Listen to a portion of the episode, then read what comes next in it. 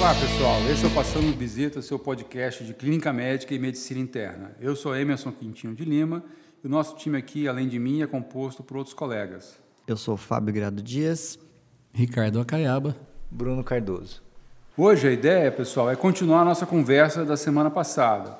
Na semana passada nós conversamos sobre anemia ferropriva e cada um de nós aqui aceitou o desafio do Bruninho, do Acaiaba, de trazer um caso do nosso consultório do dia a dia.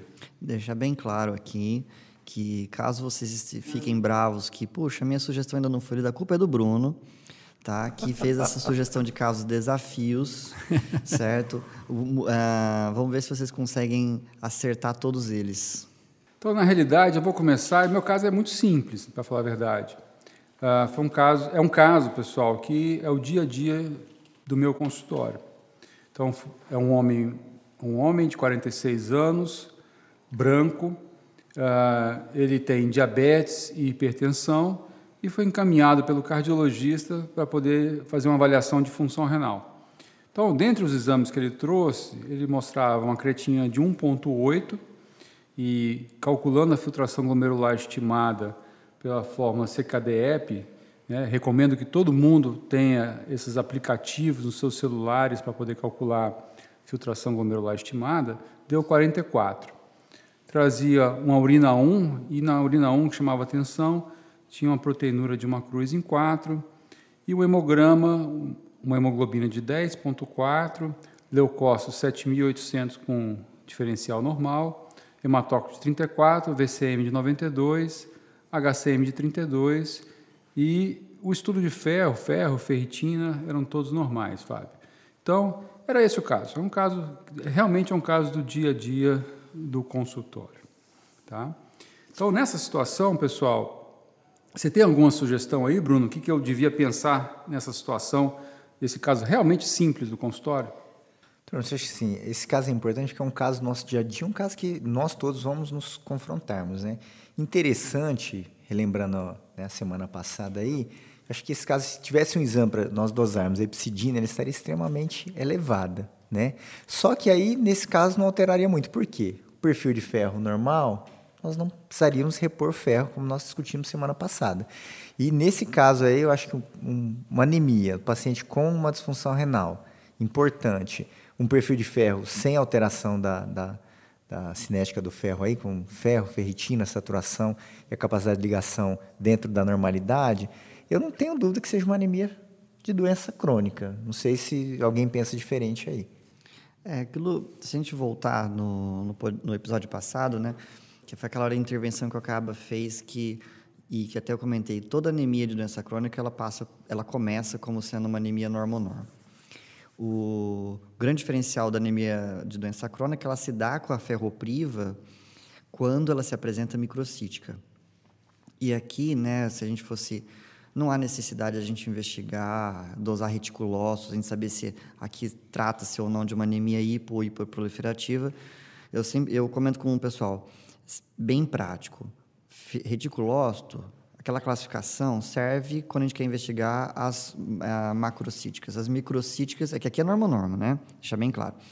Então, o, assim, o ferritina estava normal? Estava normal, Fábio. Estudo de ferro, todo normal. Todo normal, né? Então, pessoal, é isso mesmo. Então, a anemia normocrônica normocítica, provavelmente, essa é uma anemia secundária à doença renal crônica. Né? E se a gente voltar lá para a faculdade, né, para o banco da fisiologia, é, provavelmente a causa aqui, pessoal, é a deficiência de eritropoetina. Né? Por sinal, isso mudou a vida do paciente renal crônico, Fábio. Eu entrei na faculdade em 88 e saí em 93, tá certo? Então, foi aí que surgiu mais ou menos a eritropoetina, no, começo, no finzinho da década de 80, começo da década de 90. Até então, todos os pacientes renais crônicos, particularmente aqueles em hemodiálise, eles necessitavam de transfusão recorrentemente. Tá? Então, não tinha aquele paciente em hemodiálise que não precisava de transfusão. Tá? Então, aqui no caso, a deficiência ah, de eritropoetina é a causa da anemia. Só lembrando que a eritropoetina é uma molécula com 165 aminoácidos, ela é produzida nas células intersticiais do córtex renal, tá? E o tratamento uh, da anemia da doença renal crônica ela algumas vezes envolve o, a aplicação, o uso da, da eritropoetina. Né? Então a gente tem que ter em mente que quando a gente vai pensar em tratar, o alvo do tratamento para anemia da doença renal crônica é em torno de 10 a 11,5 de hemoglobina. Por que não normalizar? Tem alguns estudos que mostram, e a gente participou de um desses grandes estudos aqui na faculdade, que é o estudo TRIT, que mostrou que corrigir a hemoglobina para valores normais aumentava eventos cardiovasculares, aumentava uh, inclusive AVC e não mudava muito a qualidade de vida do paciente. Então, por isso que hoje em dia, quando a gente está pensando em tratar a anemia de doença renal crônica, o alvo é em torno de 10, 11, não passar muito disso. E, inclusive, corrigir para muito mais que 12, 13, está associado a eventos trombóticos. Oi, Emerson, uma pergunta aí prática também é, é, quando iniciar a eritropoetina, isso é, isso é discutível, né?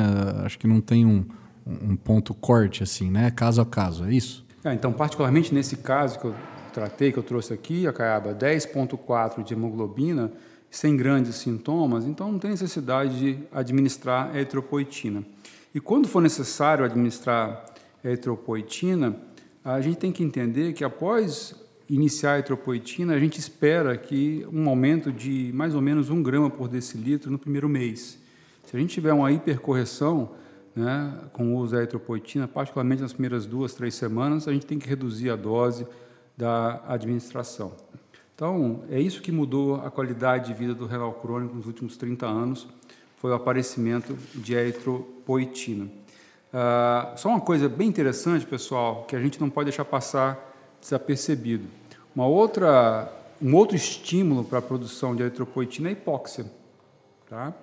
Então, a coisa do momento aí, talvez de investigação, são os fatores inibidores, perdão, os fator, o fator indutor de hipóxica, que é o RIF. Né? Então, tem algumas medicações que estabilizam esse fator indutor de hipóxia, e quando a gente estabiliza esse fator indutor de hipóxia, a gente acaba melhorando a anemia desses pacientes. E a grande vantagem desses fatores indutores de hipóxia, seus estabilizadores, na realidade, é que eles podem ser administrados por via oral, enquanto a eritropoetina e similares, a eficácia é melhor quando é utilizada por via subcutânea. E outro achado adicional nos estudos de de desses fatores estabilizadores de hipóxia, é que parece que eles reduzem também o colesterol total, LDL e os triglicérides. Mas do ponto de vista prático, voltando para o caso, né, esse paciente ele não precisou ser tratado com eritropoetina, acompanhado em consultório e só. Né? A gente tem que tentar, ter um pouquinho de cuidado também, porque muitos pacientes renais crônicos, não era o caso desse paciente, mas muitos deles tem deficiência de ferro associada. A gente tem que ficar uh, checando isso por conta de flebotomias recorrentes, coletas de exames uh, rotineiras e, particularmente, como a gente já comentou no episódio passado, aqueles pacientes em hemodiálise, a gente tem que ter um cuidado maior com deficiência de ferro. Só um detalhezinho, né, que o comentário do Bruno, só para esclarecer para o pessoal, pode ter ficado um pouco confuso, o Bruno comentou é, recapitulou aqui junto comigo algumas coisas de anemia de doença crônica. E aqui não é bem o caso né, de doença crônica, mas faria diagnóstico diferencial. O, esse é um caso que o Emerson tem de todo dia de paciente com anemia secundária doença renal crônica, falta de estímulo medular. É, às vezes se confunde com, quando a gente fala doença crônica. Pode ser a doença renal crônica, mas pode ser a doença inflamatória crônica, né? Então, às vezes é isso que é, tem classificações que colocam como doença crônica e depois subdivide na, na, no acometimento renal ou inflamatório. É isso é importante a gente voltar, pessoal. É, a gente, como nefrologista e clínico, a gente recebe muito no consultório pacientes encaminhados pelo cardiologista que por, porventura têm insuficiência cardíaca né, e eles encaminham para a gente poder avaliar a necessidade de eritropoetina. Então tem que tomar um grande cuidado na administração de eritropoetina nesses pacientes para não poder ter uma hipercorreção, como a gente já comentou há pouco. O Emerson, confirma para mim aí, é, para reforçar para o pessoal que está ouvindo, a creatinina do paciente. É, a creatinina do paciente, Ricardo, era 1,8.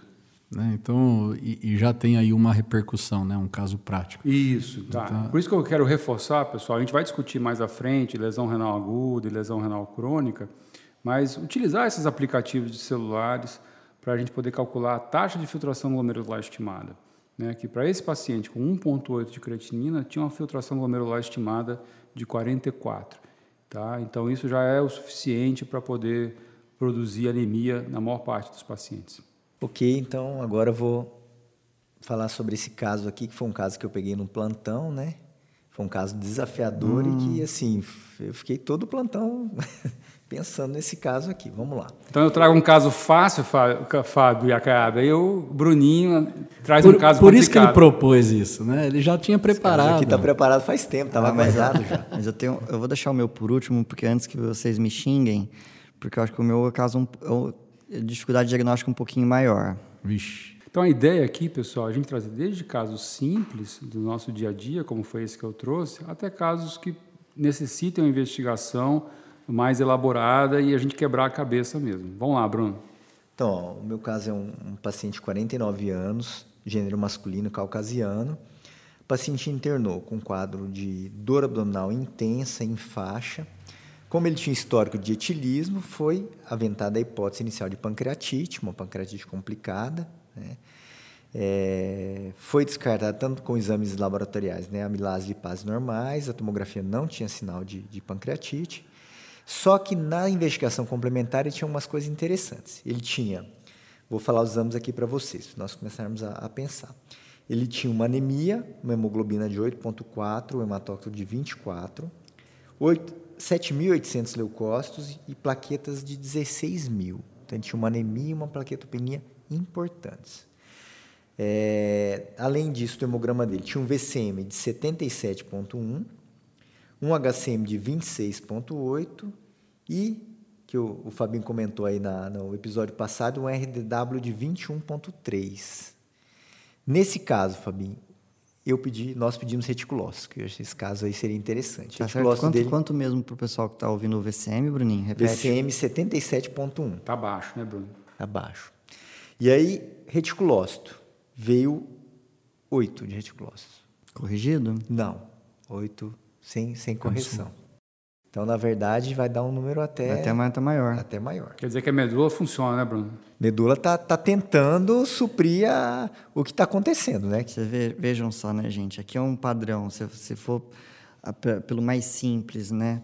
Anemia microcítica, que normalmente a gente não precisa pedir reticulócito, certo? O padrão parece de, de a cinética do ferro... Ah, não tem cinética do ferro ainda, né, Bruninho? Não tem, não tem mas o, o RDW aumentado pode eventualmente sugerir, só que não tem história clínica de anemia ferropriva. E tem um outro achado aí que tem que chamar a atenção de vocês. Né? Vamos desengessar um pouco é, o raciocínio. Não são... É, você tem plaquetopenia.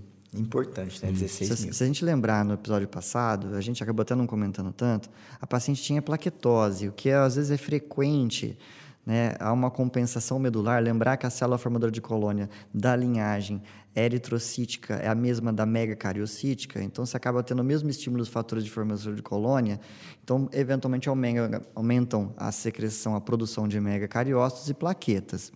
Esse paciente tem uma plaquetopenia, já aí já começou a ficar mais, mais interessante o caso. Eu quero duas coisas só, Bruno. Vamos lá. Eu quero uma lâmina periférica, tá certo, no laboratório eu quero um DHL, Bruno. Ó, então vamos lá. Lâmina periférica. Presença de esquizócitos. Os esquizócitos da vida do Bruno. Esquizócitos. Olha só cruzamento aí. Detalhe, detalhe, gente. Ó, é, a gente vê muito em textos, em casos descritos em, em, em internet, presença de esquizocitose. Esquizócitos, por definição, a gente tem que ter mais de dois por campo. Esse tinha oito, Fabinho. Oito por campo. Então, o que, que representa o esquizócito? Isso que é importante a gente entender, né, Bruno? É, só para complementar, te explicar, o DHL 1097. Ah, agora você me ajudou, hein, Bruno? e, na verdade, esquizócito aí seria uma deformidade né, é, sofrida pela hemácia, principalmente, nesse caso, microvascular. Né, uma deformidade microvascular. Explicação bem simples para o pessoal. quando a hemácia tem que passar por uma área estreitada, uma área de estenose vascular, seja por ter, por ter ou não trombos né, intra, endoteliais, ela se deforma. Ela fica com esse aspecto como se fosse comida, esquisita. Né? Por isso daí vem o nome de esquizócito. Então, nós temos uma anemia, plaquetopenia, DHL aumentado e esquizócitos na lâmina periférica. Do ponto de vista Dá para tentar pelo menos fechar um diagnóstico sindrômico aí? O primeiro diagnóstico sindrômico que veio na cabeça foi uma anemia hemolítica. É, só né? para a gente lembrar.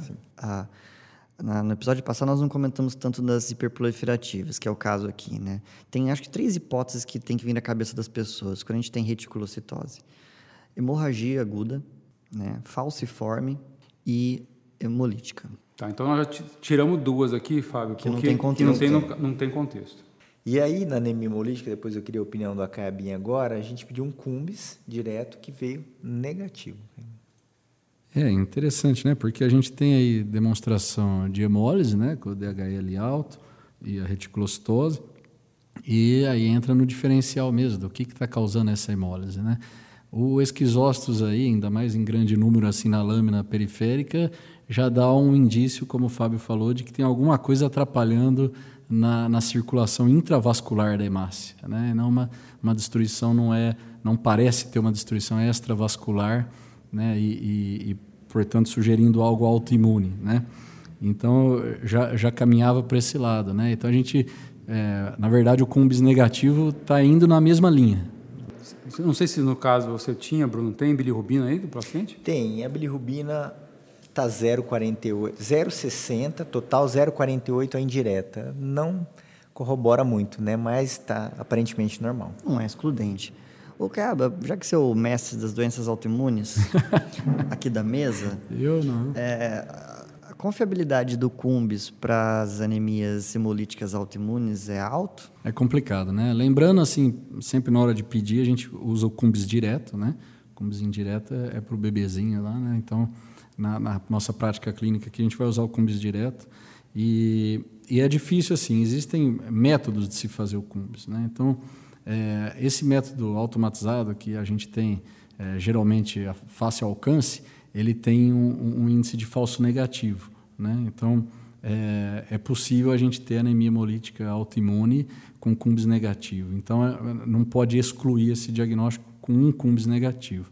Quando a gente agora é, dependendo do serviço, né, a hematologia aqui que a gente trabalha, eles conseguem fazer o cumbis na lâmina ali com eles e, e, e analisar isso com uma metodologia mais eficaz, assim, mais sensível, né? Então, é, aí a gente tem uma, uma qualidade melhor para julgar isso. Mas então tem que tomar cuidado na interpretação do cumbis mesmo. Então vamos voltar para o caso, Bruno. Vai em frente aí. Então vamos lá. E para finalizar os exames, tinha um INR normal, 1.1, e uma creatina de 1.2. Esses são os exames iniciais do paciente. Como é que você conduziu, Bruno? Qual foi o diagnóstico sindrômico? É, porque falar, só para resumir o que a gente tem até agora, né? Porque o pessoal não está anotando, eventualmente o pessoal está ouvindo.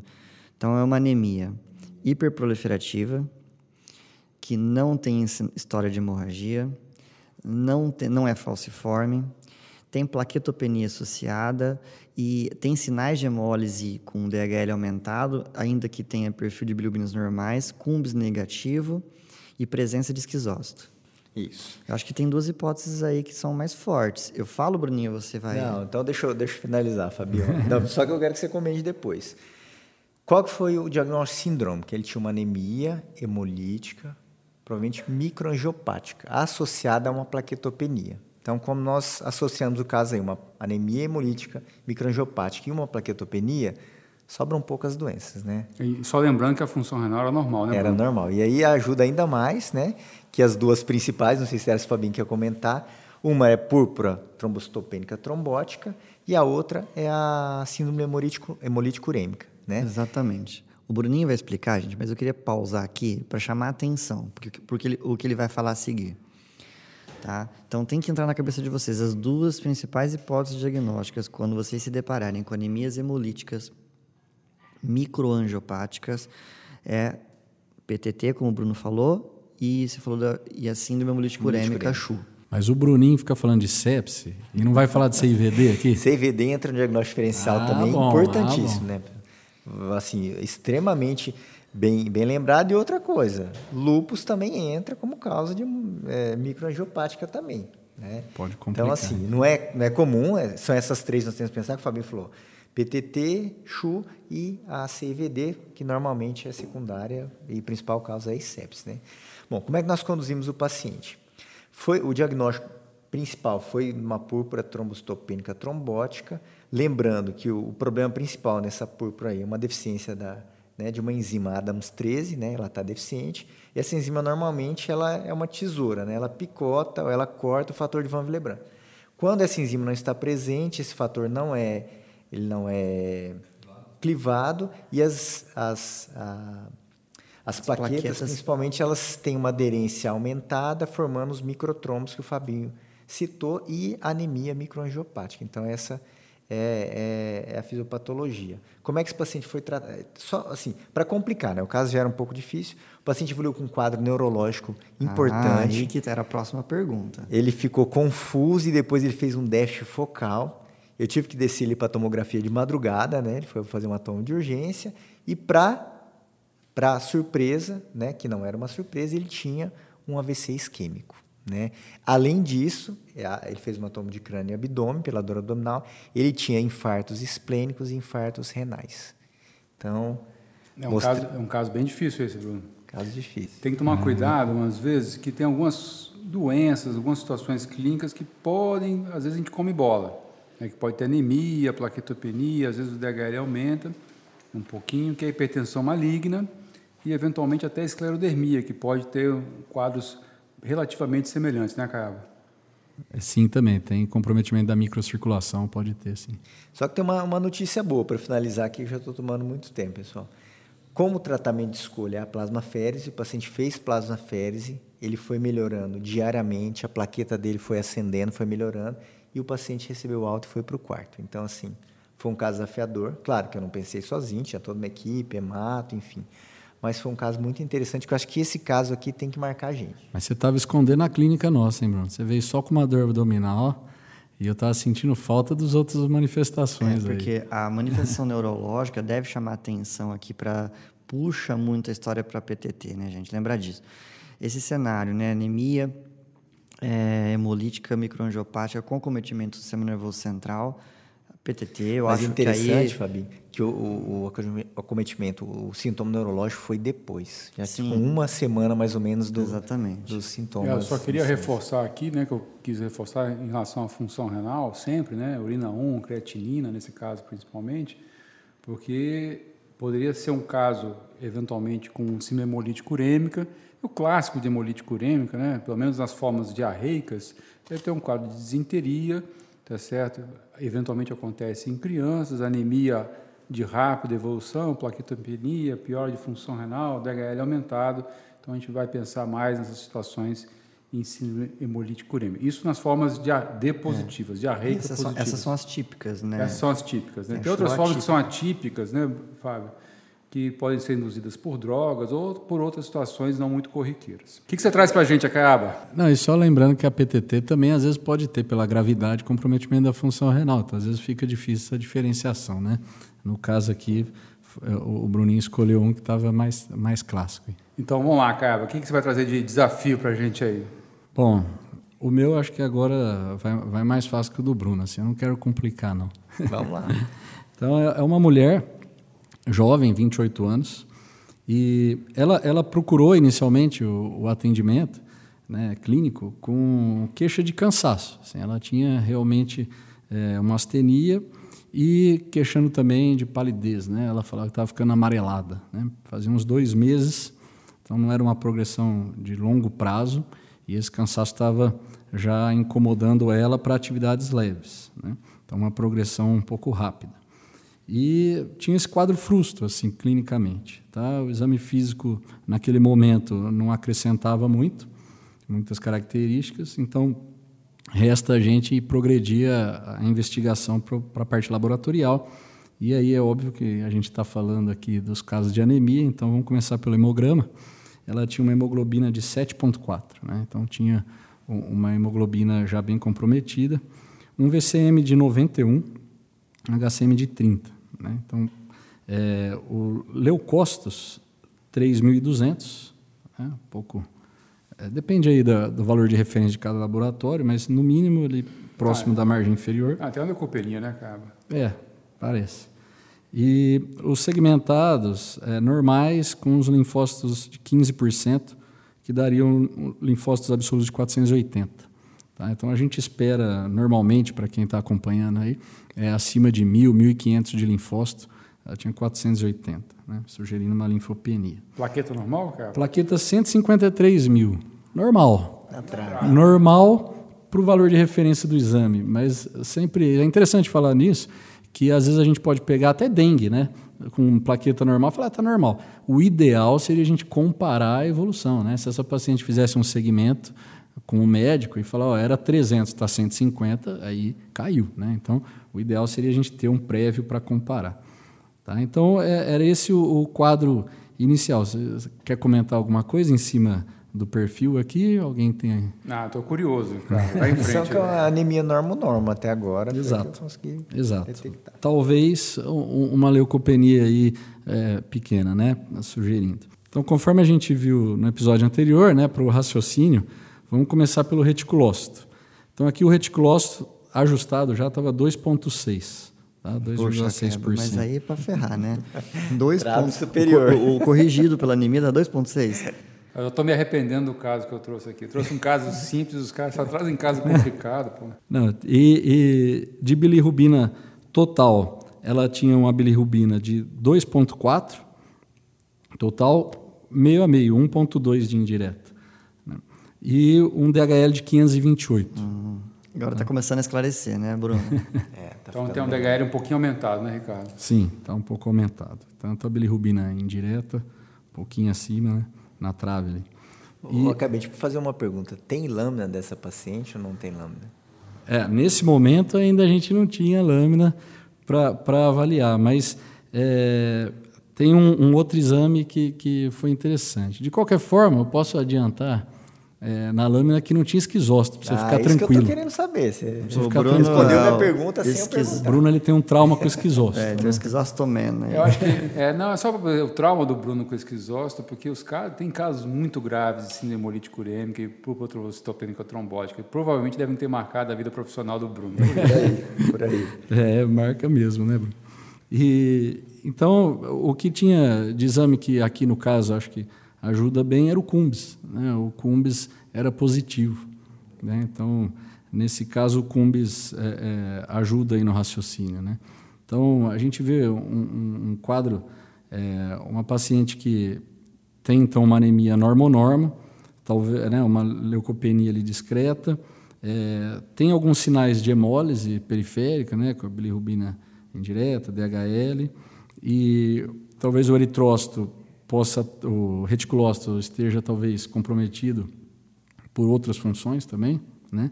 por outras formas de manifestações da doença de base, com cumbis positivo. Né? Então, acho que sugere aqui é, uma anemia é, hemolítica, né?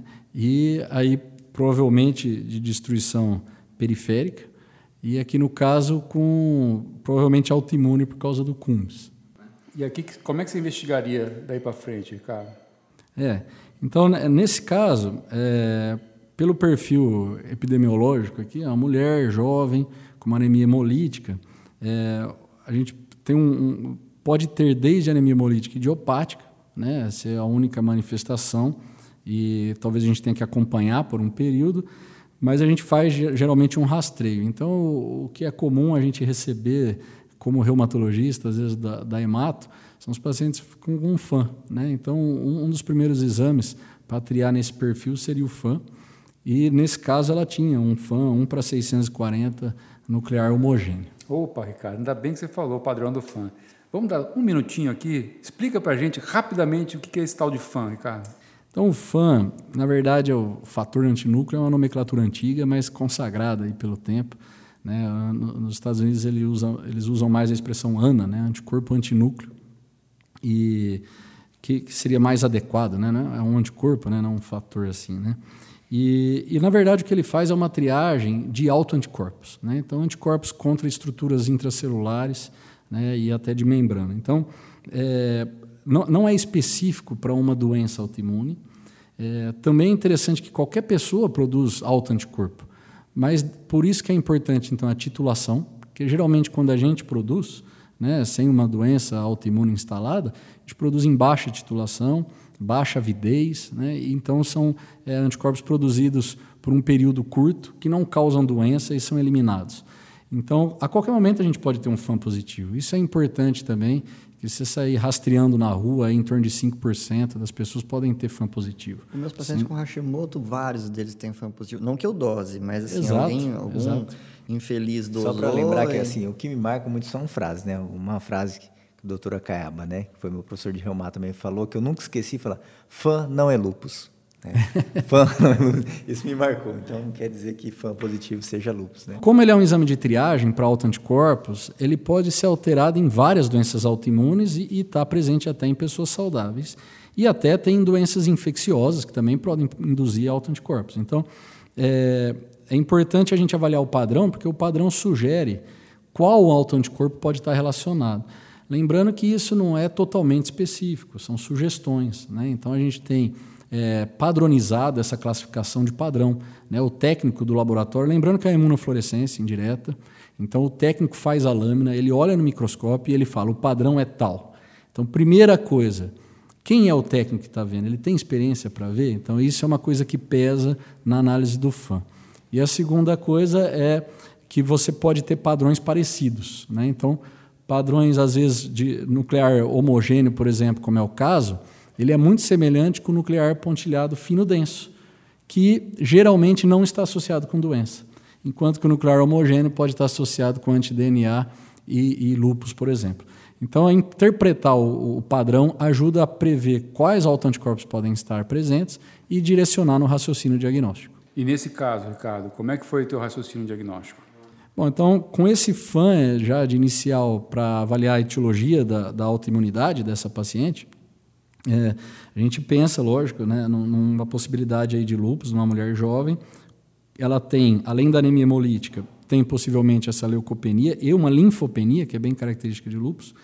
E quando ela voltou, na verdade, para a investigação, que aí chegou para a gente, né, da, da reumato, para avaliar, ela já tinha uma queixa de artralgia, há 15 dias.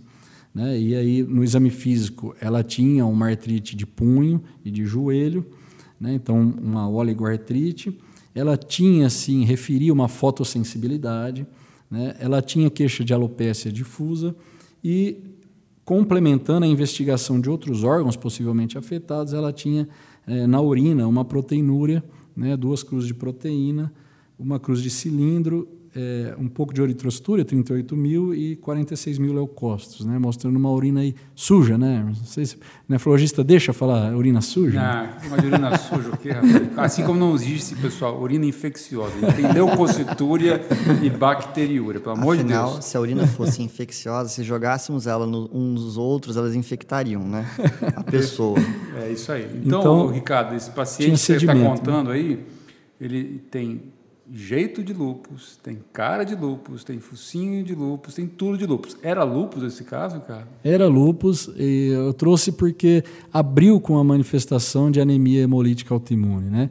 E, e assim, pelo tempo não ser tão longo, né? E ela ter é, também uma doença inflamatória de base, isso também tem um quadro de depressão medular associado misto aí, né? Só para a gente fechar o caso, Ricardo, Além do FAM, rapidinho, quais outros autoanticorpos a gente deve dosar ou se você dosou nessa paciente para poder reafirmar esse diagnóstico de lúpus? É, se a gente quiser fazer uma análise assim custo efetiva, a gente pode usar o padrão do FAM para dirigir os autoanticorpos que a gente pode confirmar. Né? Então, nesse caso nuclear homogêneo, é, a gente pede geralmente o anti-DNA, né? nesse caso era positivo, 1 para 40. E, e aí a gente pode associar né, o complemento C3 e C4, que anti-DNA positivo e consumo de complemento, principalmente C3, C4, CH50, é, eles têm uma relação importante com a atividade lúpica. Né? Então, é, isso pode ajudar. Outros autoanticorpos estão relacionados a lúpus, anti-SM, anti-RNP, anti-RO, anti-LA, é, mas não necessariamente vão ter todos, né? E cada um tem uma associação com um determinado perfil padrão de lupus, né? Então, nesse caso... Padrão de fã, você disse. O padrão, oh, desculpa, padrão de fã, exatamente. Então, um fã nuclear pontilhado grosso para anti-RNP, anti-SM, fino para roilar. Então, dependendo do padrão, a gente solicita, né? Esse perfil de autoanticorpos que ajuda a confirmar. Perfeito, pessoal. Então, é um casinho aí de anemia com lupus. Vamos ver o que, que o Fábio traz para a gente aí. Vamos ver se o caso é enrolado. Eu até medo, viu? Agora estou com medo que o Fabinho vai soltar ali. Vamos Ó, então nós vimos aqui ah, duas causas de duas é, fisiopatologias diferentes para anemia hemolítica, não foi? Microangiopática, autoimune. Só um único último comentário: quando vocês se depararem com situações com anemia hemolítica autoimune e plaquetopenia autoimune, que aqui tinha uma plaqueta limítrofe, não se esqueçam, isso chama síndrome de Evans e uma etiologia que não deve ser esquecida é linfoma. Ah, importante, tá? Fábio, muito importante. Bom, meu caso é um caso da, de enferma, da enfermaria. É uma jovem de 20 anos. Eu vou tentar ser bem sucinto, tá, gente? Para pular detalhes, porque a história foi uma internação longa. Ela tinha um histórico, eu vou, o antecedente pessoal, ela, ela já, já internou, duas, já tinha vindo internar duas vezes em outros serviços com anemia. Primeira vez com 15 anos de idade nunca foi diagnosticada etiologia, sempre foi tratada aquele quando você não sabe o que, o pessoal faz, você põe ferro, né, Bruno? É isso aí. É, e ela internou com uma sintomatologia de uma pneumonia, certo? Até o quadro pulmonar clássico, tosse produtiva, febre, imagem de infiltrado base direita. Ao longo da internação, ela começou a evoluir com uma, um piora de um quadro de astenia que ela já tinha até crônico. E ela tinha um hemograma, olha só, com hemoglobina de 4,8, hematócrito de 15, VCM de 92, tinha um RDW é compatível com um grau de anisocitose, é, tinha hipocromia e policromasia.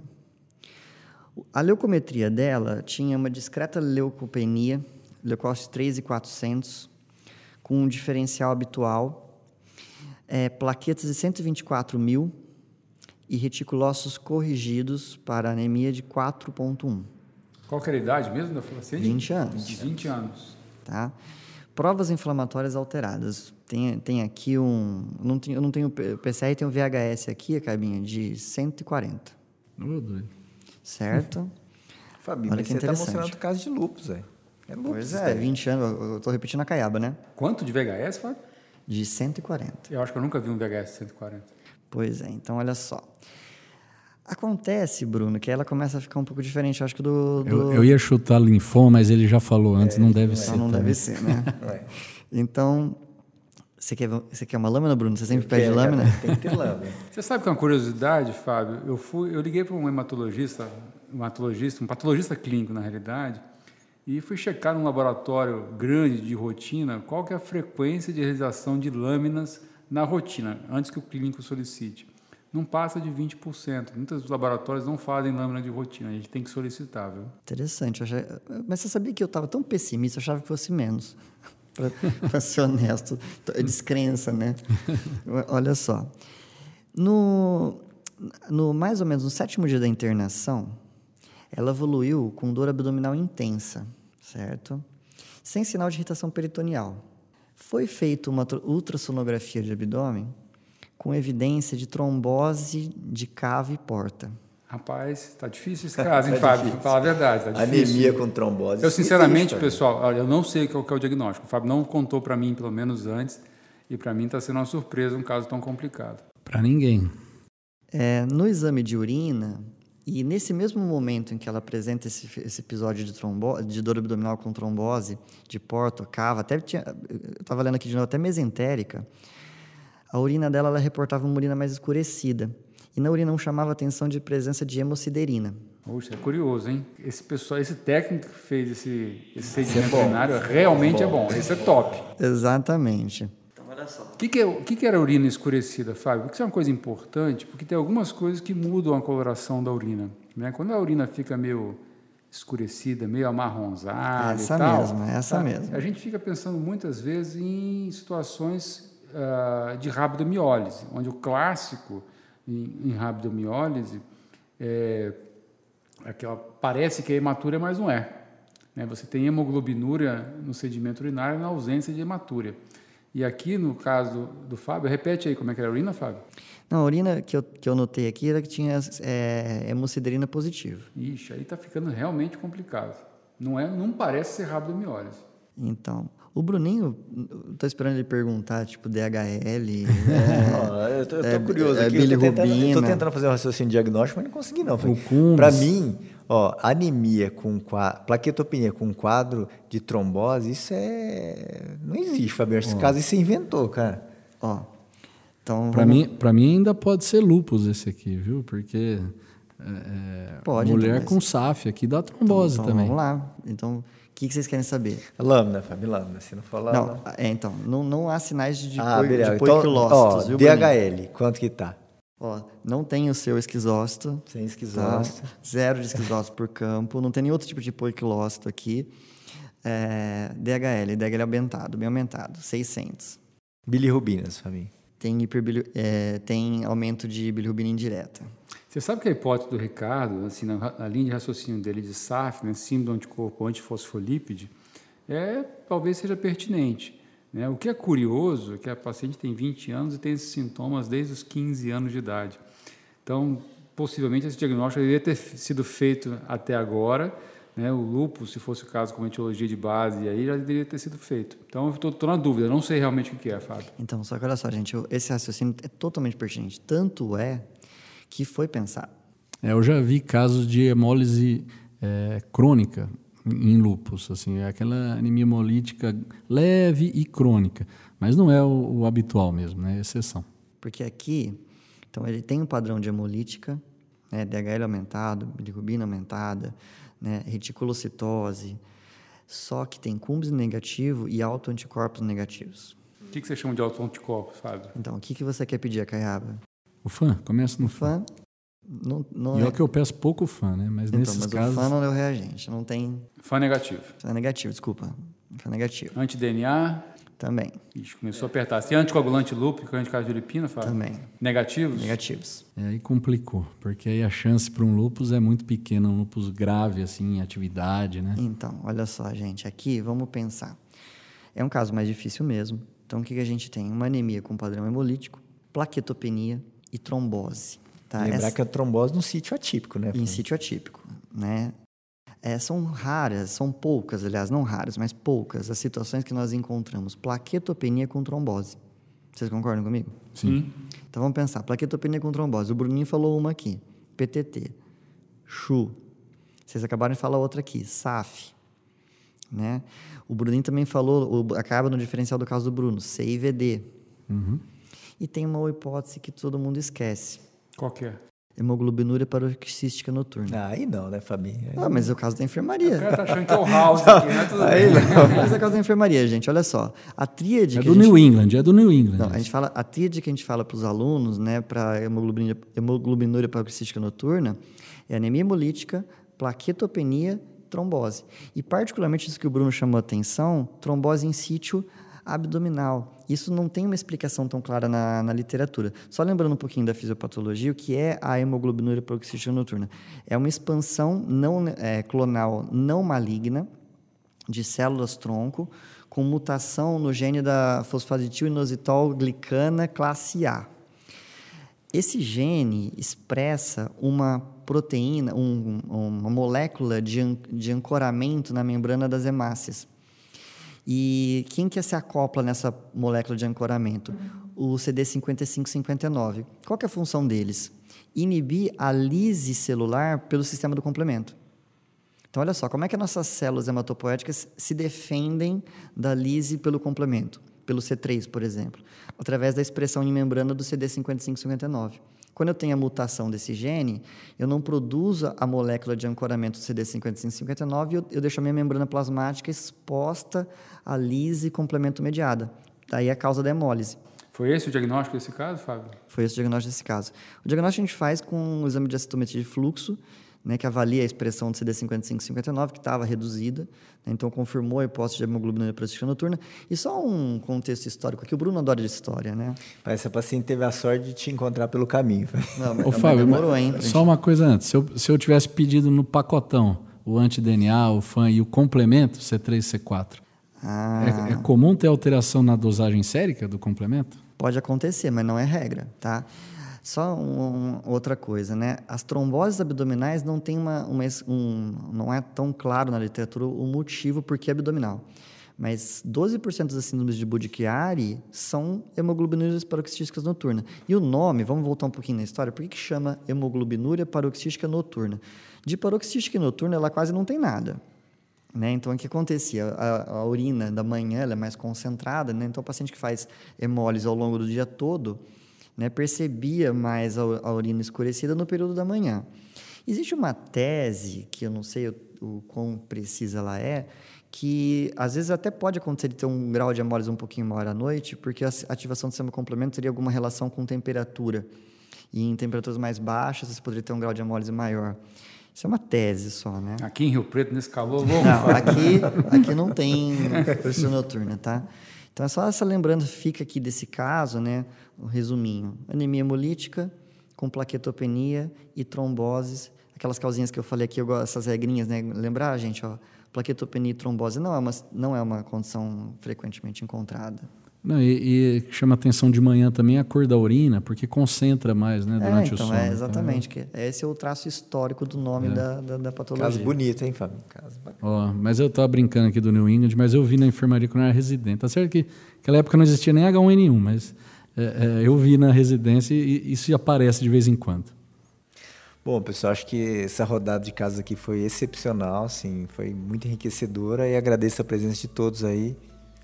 É, eu também gostei muito desse, dessa técnica que a gente fez hoje de discussão de casos e, e também é, gostaria de agradecer as sugestões aí que vocês têm enviado.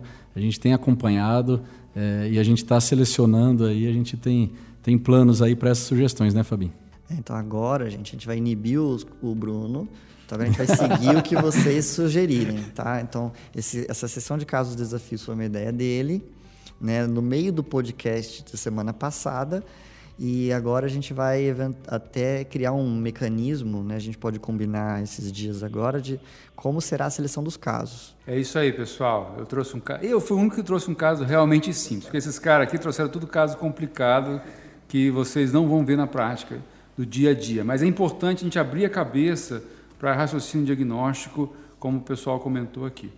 É isso aí, pessoal. Esse é o Passando Visita, o seu podcast de Clínica Médica e Medicina Interna. Um grande abraço e até o próximo episódio.